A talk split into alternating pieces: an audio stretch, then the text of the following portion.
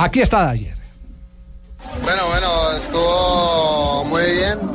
Gracias a Dios no nos dieron tanta guerra para hacerse la fuga. Bueno, ya no teníamos intereses de la etapa y controlaron otros equipos. No pudo ser 1-2 con Nairo, pero primero y tercero, me imagino una alegría inmensa. Sí, sí, una alegría inmensa, muy grande. Y ya después llegará el 1-2.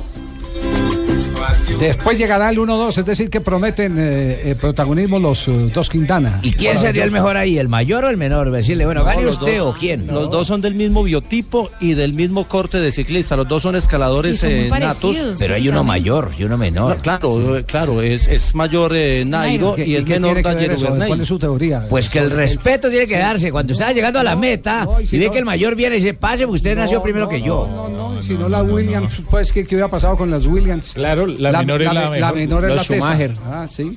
Sí, entonces eso no tiene que ver que sea mayor Mi o sea punto menor. de vista, sí. respete mi punto de vista, Javier, No, ojo, ¿qué- hermano.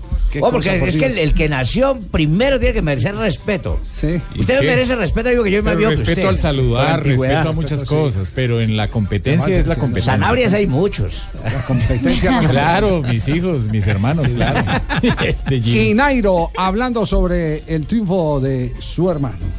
Bueno, lo recuerdo desde que comenzamos a entrenar de, pequeños, eh, sabía siempre su fortaleza, pero él tuvo en algunos años que pasar por otros caminos y le retrasó ese, ese camino deportivo que traía, fueron dos años perdidos y luego retornó al ciclismo. Y cuando retornó fue lógico que, que había perdido cierto ritmo, comenzaba nuevamente y siempre su fortaleza física, su cuerpo eh, es muy fuerte y me di cuenta que podía ser similar a mí o, por lo menos ser un buen deportista, ¿no? Y ya he comenzado a aconsejarle y hemos comenzado a entrenarlo de tal manera que, que se está viendo los resultados y poco a poco ha venido demostrando, hace dos años ganó una etapa eh, en el Tour de Austria, la etapa reina, y fue una de las muestras que nos dio que, que sí podía, que, que tenía madera para estar en profesionales. No por ser hermano de Nairo Quintana estaría en el equipo Movistar porque lo había metido, sino que también por sus capacidades estaba mostrando que, que tenía madera para estar ahí. Bueno, ¿Cómo ahí está la explicación. feliz, don Lucho? ¿Quién había, Javiercito. quién había pedido esa explicación antes eh, eh, del palancazo supuestamente? Porque muchos dijeron, muchos dijeron, eh, eh, es que claro, Dyer llega porque es el hermano de Nairo. Sí, pero- pero- Llega está- porque es muy pero- bueno. y Aquí porque está haciendo la aclaración Nairo Quintana, esa explicación nadie se la había pedido. Cierto, y lo está ofreciendo. Y eso, sí. don Lucho debe estar contento porque ese trío de ciclistas que se vienen tan berriendo, porque el papá también va a competir ahora ahí, verá que le va a ¿Usted picar ha conversado también. últimamente con el papá? Sí. Claro, ahí está en cómbita. que lleguen mis campeones, eh, porque no solamente la familia los necesita ver, los necesita saludarlos, sino su municipio. Mañana eh, eh, estarán los Quintana viajando ya a Europa, ¿cierto?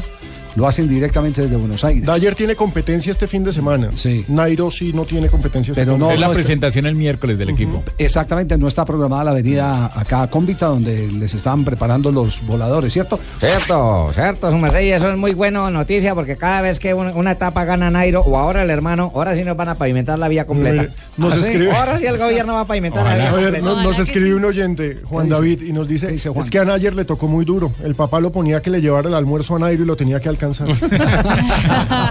Lo, lo cierto es que están muy jóvenes los dos, Javier. Nairo está a punto de cumplir 26 el 4 de febrero Sí. y Dyer recién cumplió 23. Se llevan tres años el uno al otro Qué y, y están en, en la edad de, de empezar a producir. Incluso Nairo se considera un poquito precoz por todo lo que ha hecho y apenas llega a los 26 años ahorita en febrero.